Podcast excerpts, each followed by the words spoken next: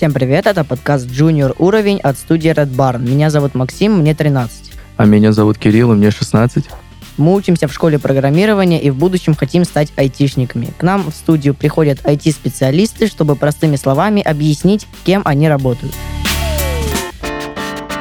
Сегодня у нас в гостях Ярослав Фразар, это UX UI дизайнер. Привет, Ярослав. Привет.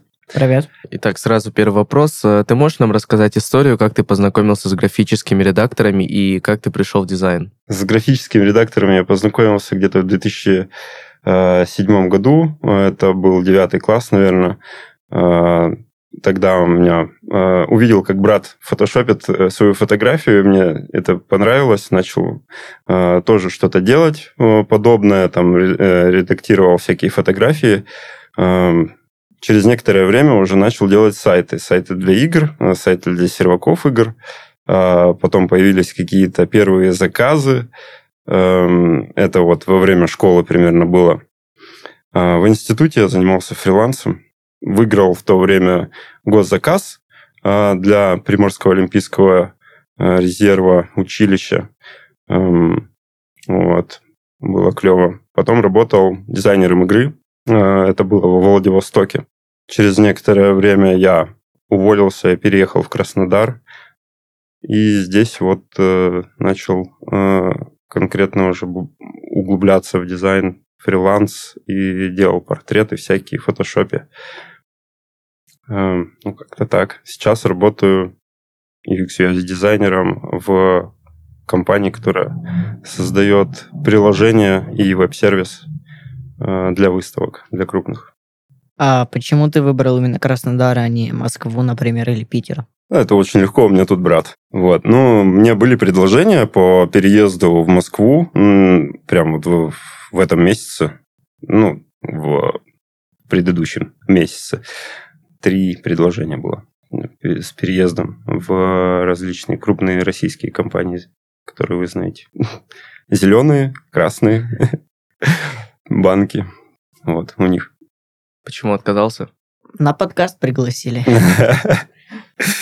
Э, отказался. Ну, мне другой, другие еще предложения были. Мне больше устраивает удаленная работа. Э, я как бы так могу развиваться. Эм, вот, в данный момент э, работаю в Литфроге, но, возможно, сменю свою деятельность в ближайшее время именно с этой компанией, перейду в другую. А что вообще за компания Leadfrog? Да, это стартап. Э, его основал Курилов Андрей. Он сейчас э, находится в Германии. Э, основатель. Разработка уже ведется где-то около пяти лет, может даже шесть. Сейчас приложение и сервис это, наверное, третья или четвертая итерация всего этого дела, всего всей разработки. Там вот когда я пришел, за два месяца мы сделали приложуху, отрисовали, а, сделали для iOS, для Android приложение и получили первые э, контракты крупные с э, московскими компаниями. Также есть э, с Краснодара. Тут, например, проходит Юкагра. Мы участвуем в, как от организатора, помогаем собирать контактные данные. Теперь поподробнее могу рассказать, что это за приложение и так далее. Э, это приложение для выставок, для крупных выставок в основном, э, где люди могут собирать контактные данные, э, ну, перестав использовать бумажные. То есть полностью оцифровать свою, ну, свою информацию, предоставлять их посетителям, ну, ее посетителям, и брать также у посетителей их информацию, вбитую там в бейдж, например. А, потом эту информацию можно анализировать, как-то улучшать и там, делать коммерческие предложения а, там, тому или иному участнику выставки или э, посетителю. Но на самом деле там он, э, сам продукт уже очень сильно разрастается, очень много функций дополнительных, там уже и чаты появились, и покупки деловая программа, ну, э, и это только приложение. Есть еще веб-сервис, это так сказать, вспомогательная функция.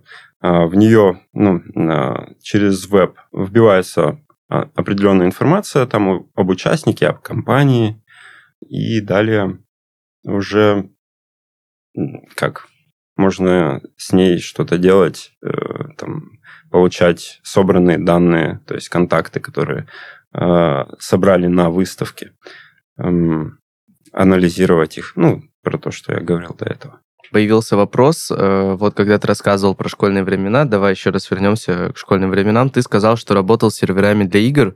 А, первый вопрос, что это были за игры, а второй, ты был знаком с создателями серверов? А, смотри, это были неофициальные сервера э, игры Lineage 2. Да. Э, лично я был знаком с одним, которому делал сервер. Я сам был админом в свое время в школе. Эм, какие-то первые деньги начал зарабатывать в это время как раз на, на играх. Ну, вот, вот такая вот история была. Именно про детство. Ну, По твоему мнению, в каком графическом редакторе работать легче всего? Смотря что мы делаем. Если именно в плане UX UI дизайна, это, естественно, Figma. Figma наше все. Она кроссплатформенная, э, работает э, через веб, работает на Mac, работает на винде. Есть уже некоторые приложухи для iPad. Э, ну, некоторые приложухи, приложуха. Вот, для iPad. Очень хорошо развивается этот сервис. В свое время появлялась э, Sketch. Она была чисто для Mac, но они обещали кросс-платформу, но не успели, потому что появилась Figma, и она быстро захватила рынок. Как-то так. Ну, Figma прям true. Подожди, Figma это через которое вот эти презентации можно делать по шаблону, или я путаю что-то? А, ну, можно презентации делать. Это графический редактор, а, очень простой, ну, для меня, по крайней мере. По сравнению с функционалом Photoshop, он прям обрезанный. Но у него есть много своих э, хороших э, функций, которые позволяют ускорить разработку и создание самих э, макетов для э, сайта, для приложения и тому подобное. Можно логотипы делать, все, что, ну, такое графическое, спокойно я знаю, можно в фигме из пиксельной в растровую графику переводить. Я сам так делал, когда мне говорят, вот, сделай мне такое изображение. Я захожу, копирую похожее, что-то меняю, и это все в растрово. А, ну, в смысле, ты имеешь в виду чуть наоборот. А, растровое векторное переводить. А, это век... А, точно. Да, надо знать, как работает перо, и можно там, например, логотип у тебя есть какой-нибудь, тебе что-то понравилось, ты э, картинку вставил, пером обвел все, и вот получаешь уже свое SVG изображение векторное, которое можно растягивать, и оно не будет шокализации изображения. Читая твое резюме, э, я узнал, что ты учился на прикладной информатике, но почему ты выбрал именно UX UI, а не, допустим, программирование или другое какое-то направление? А, ну, да, я не очень люблю код. У меня глаза, так сказать, плывут, когда много кода, поэтому как-то именно в дизайне с детства нравилось вообще рисовать. А потом в определенный момент жизни я работал в Тандере, это главный офис Магнита, и я понял то, что это абсолютно не мое. Не было конкретного понимания, куда дальше идти. А, я знал то, что это точно дизайн, э, но я не знал, какой дизайн. Потому что я и делал и логотипы, и сайты, и картины, digital картины рисовал. И в определенный момент я задал себе вопрос, что именно мне нужно. Я понял то, что мне нравится логика, и мне нравится дизайн, ну, что-то рисовать. И нашел свое, ну, такое русло именно UX, UI дизайн. Тут и логика, тут и дизайн. Чем ты занимался в Тандере? Потому что, когда я читал твое резюме, я вообще не понял, чем ты там занимался. Там несколько... Когда я читал резюме, там был пункт о Тандере. Нет, там было несколько пунктов, и там разные какие-то должности и обязанности. Я вообще не понял, чем он занимался, в принципе. Да, в то время э, я работал, фри, ну, фрилансил и работал в Тандере. А, в Тандере работал менеджером по управлению качеством товаров. А, потом некоторое время работал руководителем этого отдела. Это было и клево, и тяжело. Свой опыт я точно с Тандера получил. Это а, управленческие всякие моменты. Да. Ну, потом решил уйти все-таки. Мы занимались проверкой качества товаров удаленно, которая приходила на РЦ Магнита, и там мы принимали либо товар в сеть э, магнитовскую, либо э, говорили то, что нет, это не пройдет. Ну, под конец уже все изменилось, но это уже коммерческая тайна. Есть ли у тебя навык программирования и хочешь ли ты его прокачивать? Ну, я уже только что сказал то, что программирование не очень люблю. Да, я в институте изучал такие простые э, виды программирования, типа Visual Basic, всякое такое, и там HTML. Но это не мое вообще. У меня диплом, кстати, написан на Visual Basic через Excel. Эта программа была для э, поиска, так сказать, брешей в рекламной кампании, когда, например, вы делаете рекламную кампанию на Яндекс, на Яндексе, э, и по некоторым метрикам можно было отследить, на каком этапе у вас просадки по рекламной кампании. Вот такие вот штуки делал в институте. Еще в резюме твои должности переплетались. Э, ты был и дизайнером, и менеджером, э, руководителем.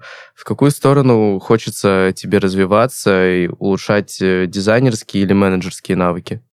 Смотри, ну в дизайне тем, кем я сейчас работаю, тоже есть менеджерские навыки. Это как минимум брать ответственность на себя за то, что ты делаешь. Именно в плане менеджерских каких-то скиллов. Ну, это оно само по себе приходит постепенно, когда ты, э, там, не знаю, управляешь, у тебя 27 человек в подчинении, и тебе нужно там правильно распределять ресурсы, к примеру. В плане дизайна, дизайн мне больше хочется развивать. Это логика. Мне хочется больше уйти в UX, а, именно развивать такую ну, логические какие-то цепочки правильно, правильно предоставлять информацию людям, чтобы они не путались в интерфейсе и так, и так далее и тому подобное. Ну, и развивать, наверное, да, больше мне хочется дизайнерские навыки. А в дизайне у тебя есть какой-то свой фирменный стиль или ты используешь то, что говорят в ТЗ? Я люблю плоский дизайн, стараюсь меньше использовать всяких теней, если их можно не использовать, я их вообще не использую. Свой именно фирменный стиль у меня его, наверное, нет, но какие-то свои такие правила, которые я выбрал для себя, я их использую всегда. Ты можешь э, расшифровать UX и UI вообще? Ну, конечно. А, UX – это user experience, это пользовательский опыт, а UI – это user interface, то есть пользовательский интерфейс. У тебя появился такой вопрос, потому что ты увидел, как я гуглю, что это такое? Нет. Зачем ты так гуглишь? Ты можешь спросить у гостя. Так я это включал в список вопросов, мне сказали, что за вопросы? Не, нормально, я помню, собеседование одно проходило, у меня задали, мне задали вопрос, что такое UX UI дизайн, а я тогда чисто фрилансил, у меня там логотипы всякое такое, я даже не задумывался об этом никогда.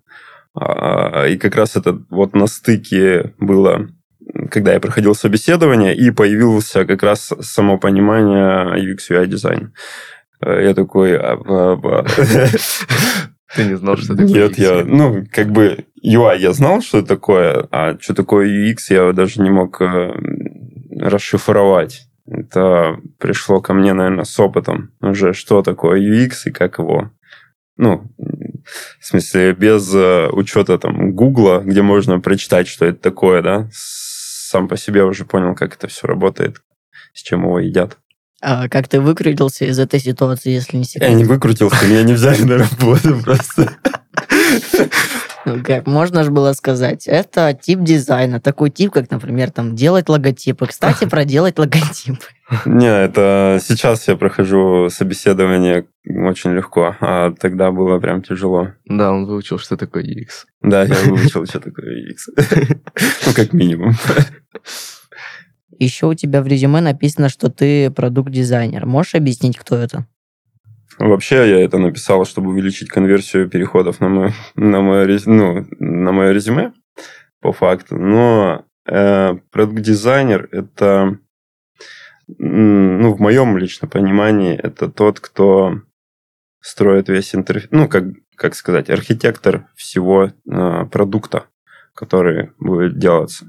Он также закрывает всякие боли, то есть если появляются какие-то э, моменты э, в UX, которые нужно улучшить, э, сохранив э, логику, сохранив бизнес-задачи и тому подобное.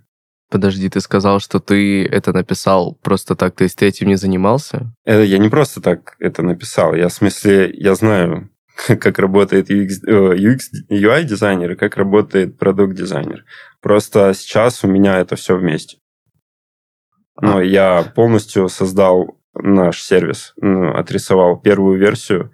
Сейчас уже, э, ну, первую версию, когда я пришел, для меня она первая.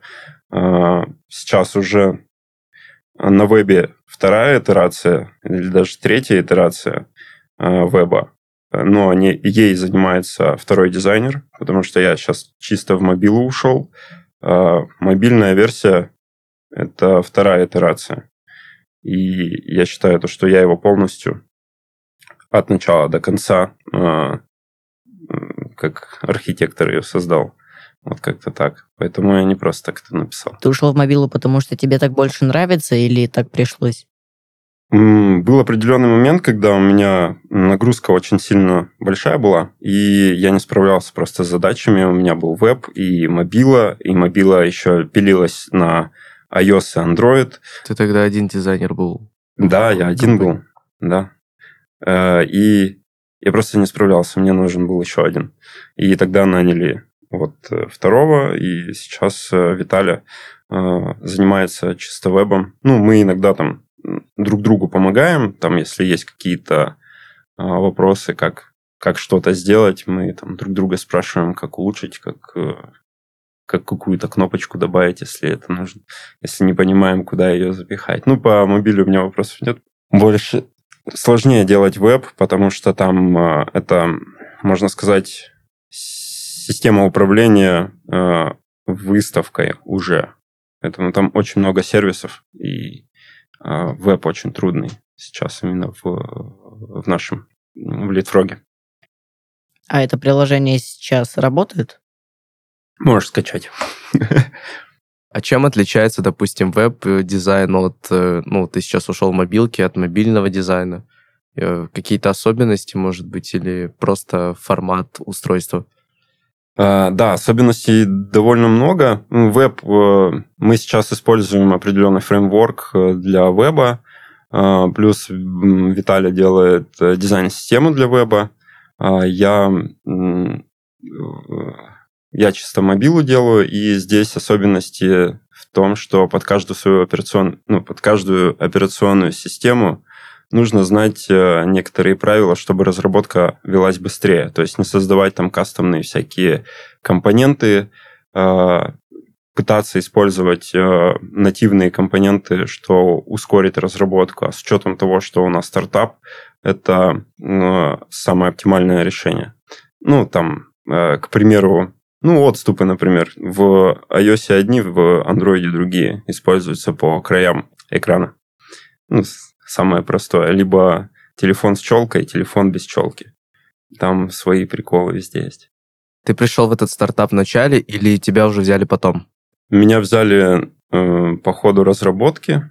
Э, дизайнер, который работал до меня, э, ушла, э, но оставила просто трэш, потому что там компонентов, ну, просто создание дизайна нормального делается через компоненты, чтобы можно было их переиспользовать, а там просто был абсолютный бардак, ни стилей, ни компонентов, ничего не было, поэтому было очень тяжело. И надо было за два месяца сделать полностью рабочее приложение именно в дизайне и отдать в разработку, чтобы еще успели разработать за два месяца было довольно тяжело. Ты справился? Ну да, мы подписали сразу контракт на, на полгода или на год, а, и там было около 40 выставок, если мне память не изменяет. Потом с помощью этой выставки, через которую зашли в, эм, так сказать, в бизнес именно связанный с выставками, еще две компании подписали фактически сразу через два месяца. Как ты считаешь, человек, который придет после тебя, он будет думать, что это за ужас, или у тебя все хорошо? Не, у меня там все хорошо, у меня все на компонентиках. Какие навыки необходимы именно для UX UI дизайнера и какие нужны больше всего именно в этом направлении дизайна? Ну, тут больше всего нужны логические знания, мне кажется, потому что сейчас э, UX UI вообще, в принципе, дизайн там э, продуктовый, э, продукта какого-то уходит в аналитику. И дизайн строится для, для пользователей. То есть, э, поэтому там аналитические знания очень важны. Понятно то, что нужно знать композицию, надо иметь насмотренность, эм, как строятся вообще там э, сайты, по каким сеткам. Но это уже знания и опыт, который появляется в процессе обучения. Надо обучаться всегда. Я читаю всякие книжки, которые помогают Э, узнавать что-то новое, правильно мыслить в плане UX того же. Ну, композиция, знать правильно, как сочетать цвета, уметь работать с, с фигмой. Если не умеешь с ней работать, то это беда. Как ты обучался дизайну и как посоветуешь обучаться другим людям? Тем людям, которые вообще никогда не занимались дизайном, я советую пойти на курсы потому что там вам дадут какие-то начальные знания, которые помогут вам по итогу устроиться на работу. Я лично все, наверное, сам. все сам. А, с детства просто начал этим заниматься, и мне к моему возрасту стало более легче все понимать. А, появился какой-то стиль, как, ну, в смысле, стиль понимания, как все рисовать, что лучше не использовать, а что лучше использовать. У меня это именно так произошло. Можно прям кейсик один хороший рассказать. Просто отучиваетесь на, на дизайнера, неважно на какого, там, а, графический UX UI дизайнер, делаете портфолио. Портфолио минимум из пяти работ. Они должны быть качественными, хорошими. Потом, как у вас появляется пять Э, хороших э, работ, вы делаете заявки на вакансии. Самый простой кейс, если вы выберете для себя минимальную оплату э, труда, которая бы вас устроила, не знаю, типа коммуналки, квартира, э, стрижки, телефон, там, сотовая связь, э, тому подобное, и работаете полгодика, Потом у вас за месяц, наверное, скилл так вырастет, вы даже себе представить не сможете.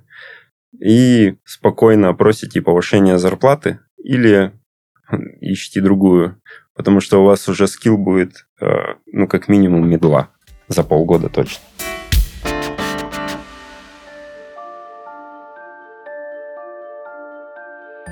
Наступил новый учебный год.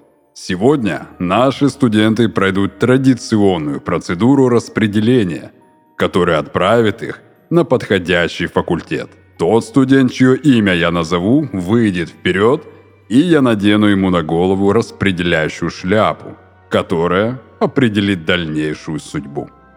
Прошу выйти Марину МакГонагал. Вижу, что ты хочешь взяться за что-то новое. Смотришь в будущее, а еще обладаешь важным навыком – мультизадачностью. Любишь обучаться чему-то принципиально новому собственной философией. Решено! Зачислить на факультет разработки на Ruby on Rails. На этом факультете ты научишься работать с набирающим популярность языком программирования. Ты сможешь разбираться в богатой экосистеме Ruby библиотек и быстро собирать нетривиальные проекты на Rails. А еще поддерживать код в приличном состоянии. Говоря на языке волшебников, создание веб-приложений будет быстрее полета на молнии. А спонсор этого сезона – образовательная платформа программирования Hexlet. Hexlet – это доступная теория, море практики в онлайн-тренажере и практикующие разработчики в качестве наставников. А еще это 30 тысяч айтишников в одном большом комьюнити. В Hexlet убеждены, что научить программированию можно без привязки к языку. На занятиях вам объяснят, как строить сложные вещи на основе простых. Обучение проходит вместе с наставником – в группе или индивидуально. Возраст и профессиональный бэкграунд не имеют значения. 60% студентов Hexlet сменили сферу деятельности кардинально. Станьте одним из них уже сегодня. Ссылка в описании.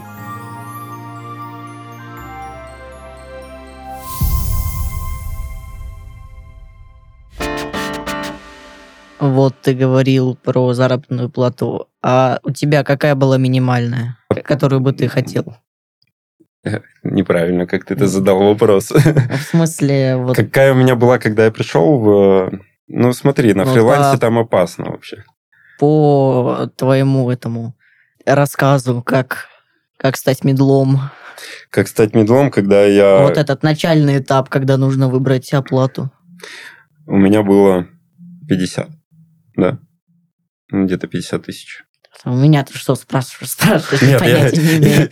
я не у тебя спрашиваю, я просто вспоминал, сколько было. Я- мне предлагали одну сумму, я сказал, нет, я хочу больше, и все, они согласились.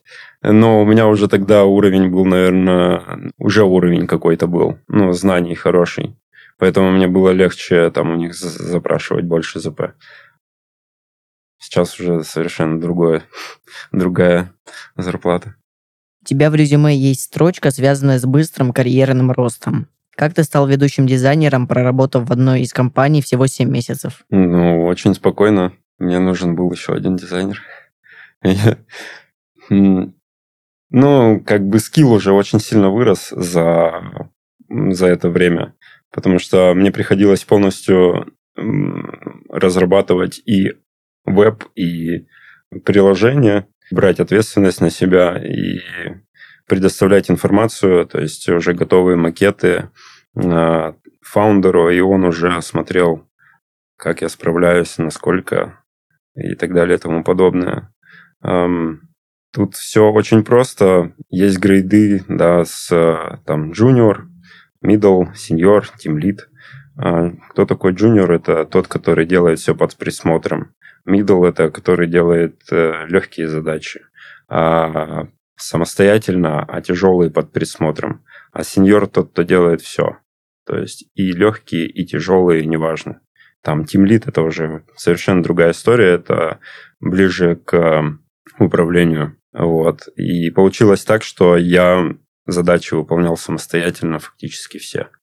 Поэтому так быстро и э, вырос. Мог бы в другой ситуации, то есть если бы не произошла такая ситуация, что тебе нужен был еще один дизайнер, ну, компании, а мог бы ты так быстро стать ведущим дизайнером за 7 месяцев или нет? Ну, с учетом э, именно э, этой компании, наверное, да.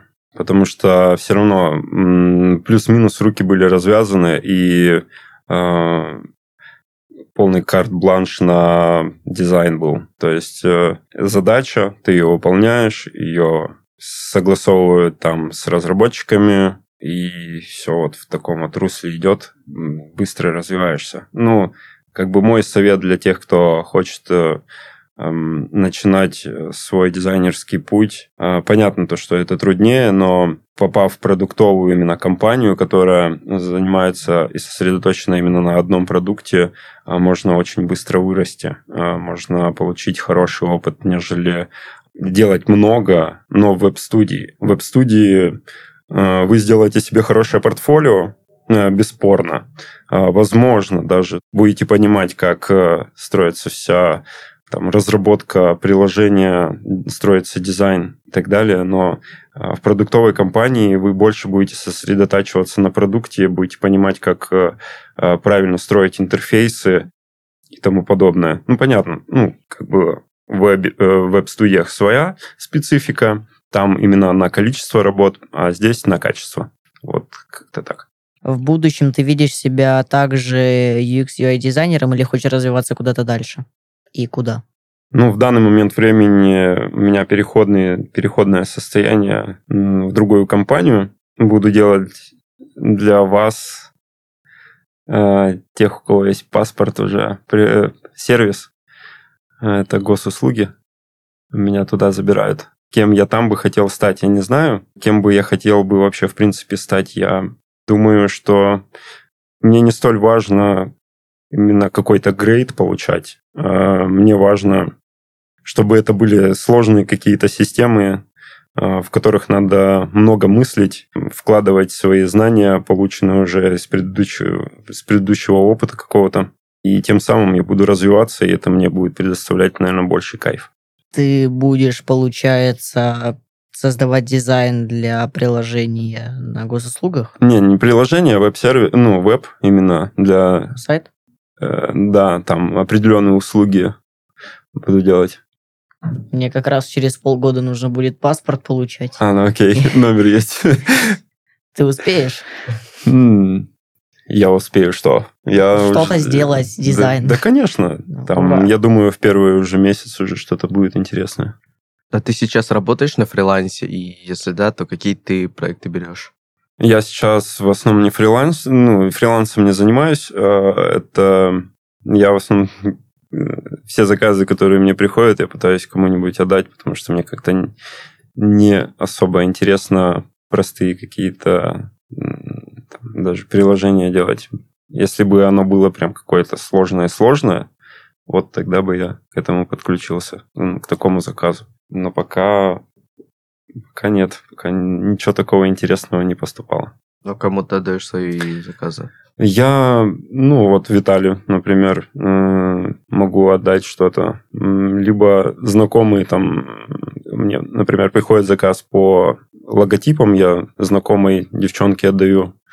Они не отказываются? Там уже как они сами договорятся, поэтому там зависит, наверное, от цены и времени потраченного на это все. А что будет делать Виталя, когда ты уйдешь? Да, Виталий будет трудно, но я думаю, Виталий справится. Он клевый дизайнер, у него м, хорошие навыки, он прав- правильно мыслит в, в интерфейсе, как его делать. Э, Будет тяжело, но я думаю, ненадолго. Я нашел уже замену себе, чтобы э, ребятам было не тяжело. Плюс я уже где-то на полгода по дизайну опережаю разработку, поэтому им будет очень легко все делать. То есть 90% будущего а, в разработке нашего сервиса уже готово. Все предсказано. Ну, я как бы задаю вопросы с там фаундеру, например, какие функции он хочет еще увидеть. Там спрашиваю у техдира, а, какие функции он тоже хочет. а, Или будет согласовывать с а, фаундером нашим. И наперед это все делал. Ну, дизайн сам по себе должен идти вперед, м, быстрее разработки. С чем связаны тенденции в графическом дизайне? Просто с модой, с изменением привычек пользователей или чем-то еще? Дизайн сейчас подстраивается больше под пользователя, про то, что я говорил, то чтобы он был удобен, чтобы ну, интерфейс был удобен. А в плане новых там всяких э, э, брутал дизайнов, э, супер минимализмов и так далее, э, мне кажется, это временное явление, потому что приживается именно стойкий дизайн, который использовать можно под все. Как-то так, наверное. Вот, например, э, супер минимализм, где фактически ничего нет, это в основном там линии какие-то. Э, Он подходит для продаж продуктов, ну, например, там кроссовки. Но при этом кроссовки должны быть э, сфотографированы так качественно и обработаны, чтобы акцент был именно на них, а потом уже там на, там, на покупки их, и чтобы заинтересовать пользователя. Но сейчас э, в приоритете именно в интерфейсе, мне кажется, это плоский дизайн, там тот же материал и э, хит, ну, то есть iOS и Android используют ближе к плоскому что-то, но у каждого свой, так сказать, фреймворк, которым они пользуются. Как-то так. Это, ну, на самом деле, тут каша в голове в плане дизайна и тенденций. Все это, наверное, субъективно. Ну, для меня я больше топлю за правильный интерфейс, чтобы он был прямой, а не кривой, чтобы пользователь чувствовал э, удовлетворение от использования э, продуктом. Как-то так. Что такое прямой дизайн? Ну, в смысле прямой, э, правильные отступы, не кривой там, в смысле, А, чтобы все ровненько было хорошо, правильно. Как, что такое прямой дизайн? Не кривой. По-другому, если перефразировать это, он должен удовлетворять потребности и бизнеса, и пользователей. Это и есть, как по мне, прямой дизайн, правильный. Сегодня в гостях у нас был Ярослав Розар, это UX UI дизайнер. А, Ярослав, спасибо, что пришел сегодня к нам на подкаст и ответил на все наши вопросы. Вам спасибо, что пригласили. А, с вами был я, Кирилл. И Максим. Это был подкаст Junior Уровень. Слушайте нас на всех платформах, ставьте лайки, рассказывайте о нас своим друзьям. Всем пока. Пока-пока. Пока-пока.